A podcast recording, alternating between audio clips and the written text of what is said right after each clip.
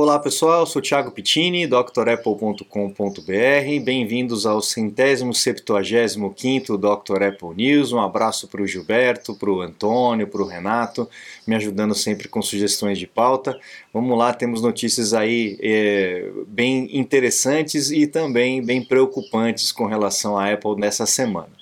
Bom, a gente começa então falando no dia 12 de dezembro de 1980, quando a Apple fez o seu IPO, fez a sua abertura de capital na bolsa de valores, né? E para vocês terem uma ideia, pessoal, eh, foi muito antecipada essa abertura, né? O pessoal divulgou muito e tal.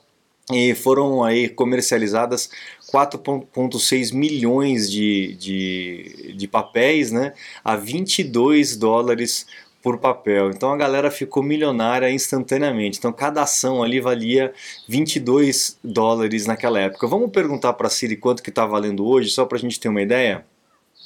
Quanto está a ação da Apple hoje? A 136.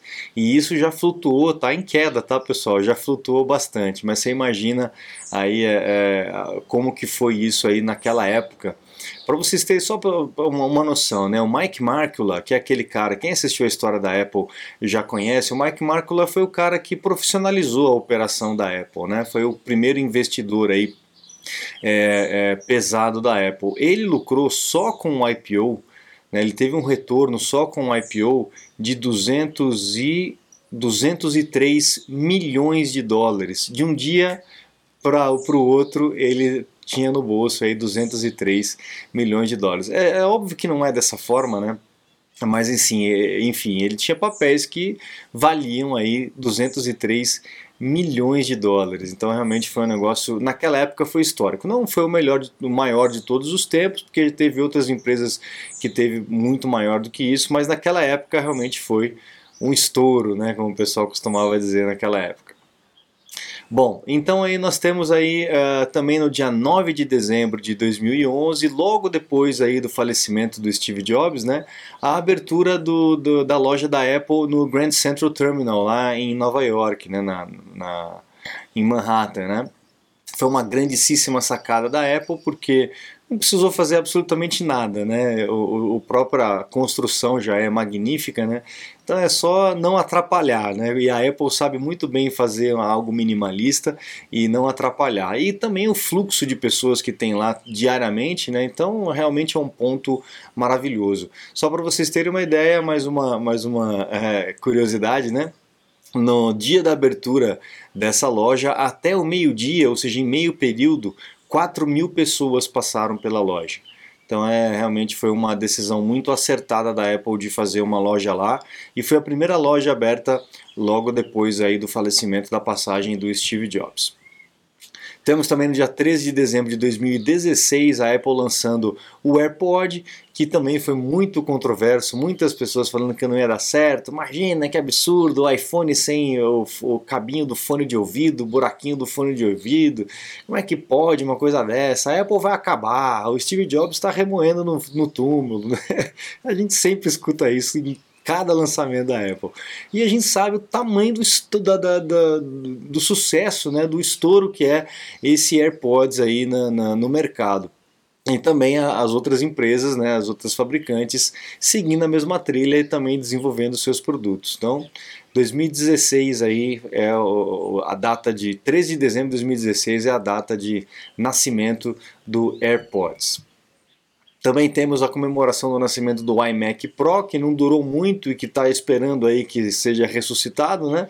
Então, dia 14 de dezembro de 2017, a Apple resolveu fazer um iMac com mais poderoso, né, com uma construção, uma arquitetura diferente. O design é o mesmo, só que ele é pretinho, teclado pretinho, trackpad pretinho, visual mais dark, mais profissional é, e com uma arquitetura diferente, possibilidade de trocar de RAM, só que tinha que levar para assistência, é um negócio meio esquisito, né? É, com um processador da Intel muito potente, mas ainda não chegava perto aí do Mac Pro, né? É, logo na sequência a Apple ia lançar o Mac Pro, então muita gente acabou segurando a onda e não comprando o iMac Pro, mas era uma máquina muito bonita. Porém, não era tanta coisa assim comparado com outras máquinas é, que a Apple lançou. e agora comparando com os Apple Silicon, então realmente fica bem para trás, uma, uma máquina bem cara, é, com um desempenho que realmente não é tão, tão grande assim. Bom, vamos para as notícias aí seculares. A gente tem o, o atualizações, né? O iOS 16.2, o iPad, o Mac também, o macOS Ventura também teve atualização. É importante que você faça o backup e faça as atualizações do sistema operacional para manter o teu equipamento sempre é, com as correções de erros, correções de falhas de segurança. Então é bem importante. E com esse iOS 16.2, o iPad OS 16.2 e o Ventura, né, a gente tem aí o, o aplicativo Freeform, né, que foi muito antecipado pela Apple na verdade é uma tela em branco, né? Uma tela em branco que você pode inserir tudo. Pode escrever, pode desenhar, pode pintar, pode colocar foto, pode colocar vídeo, pode colocar link. Então é uma lousa, é uma lousa aí para você fazer um brainstorm, né? É, você jogar as suas ideias e tal. E o legal é que dá para colaborar com aquele recurso que a Apple já, já oferece para gente, né? Inclusive essa semana eu mostrei aí o recurso de colaborar abas no Safari, o que é muito legal. Também nesse programa a gente consegue fazer colaborações. Então, é um programa super simples, uma ideia né, nada, nada muito estrambólica, mas que realmente é, faltava aí é, a Apple ter um aplicativo simples e funcional como esse. Realmente é muito legal, recomendo vocês é, utilizarem. Quem trabalha aí, principalmente com, com, grupos de pessoas, com times, né, vai gostar bastante do Freeform. Bom, uh, lembra que a gente falou que a Apple já não ia entregar para o Natal o iPhone 14 Pro? Bom, já não vai mais entregar nem nesse ano. Então, se você quiser um iPhone 14 Pro, vai precisar esperar 2023. A gente viu aí, acompanhou nesse final de ano aí a loucura que foi com relação à, à cadeia produtiva é, do iPhone, principalmente na questão lá da, da China, né? Então a gente vê a Apple investindo pesadamente na Índia para é, não depender aí tanto da, da China, porque sabe que é, lá as coisas lá são meio que imprevisíveis, né? Então imagina aí o tamanho do rombo que isso vai ocasionar nas vendas dos iPhones para Apple. Uma época tão boa né, de, de vendas para Apple e realmente não tem. Então a gente só vai saber o impacto disso mais para frente. A gente sabe que na hora que a, a, a pedrinha cai né, no meio do lago, tem um monte de ondas que reverberam, então a gente vai ter que esperar para ver como que isso vai impactar no resultado, mas com certeza vai impactar no resultado. Você está desperdiçando seu iPhone, iPad, Mac? Ganhe tempo e produtividade com nossos cursos. Você vai aproveitar melhor seu Apple. Matricule-se em drapple.com.br. Bom, uh, a gente vê aí que realmente o sistema acabou vencendo, né? A, a Apple, a gente já vem falando sobre isso já faz um bom tempo e é aquele, aquele é, ato de marketing digital lá da Europa, da União Europeia, acabou vencendo a Apple e a Apple vai ser obrigada mesmo a ter uma alternativa de download de aplicativo. Então isso aí eu não sei como que a Apple vai conseguir fazer uma, um controle né, de segurança desses aplicativos, mas a gente vai acabar virando aí um Android, né? Vai ter uma opção aí para colocar aplicativos de fora que sabe lá quem fez, sabe lá o que faz o aplicativo, sabe lá que tipo de segurança que tem o aplicativo. A gente sabe que na App Store a gente tem essa segurança, mas é, é, por questão, questões de monopólio, né, que eles inventam esses termos bonitos, né, e acabam atrapalhando, é, é, tirando aí justamente o diferencial que o iPhone tem, que é a possibilidade de você ter um pouco mais de segurança comparado com outras plataformas.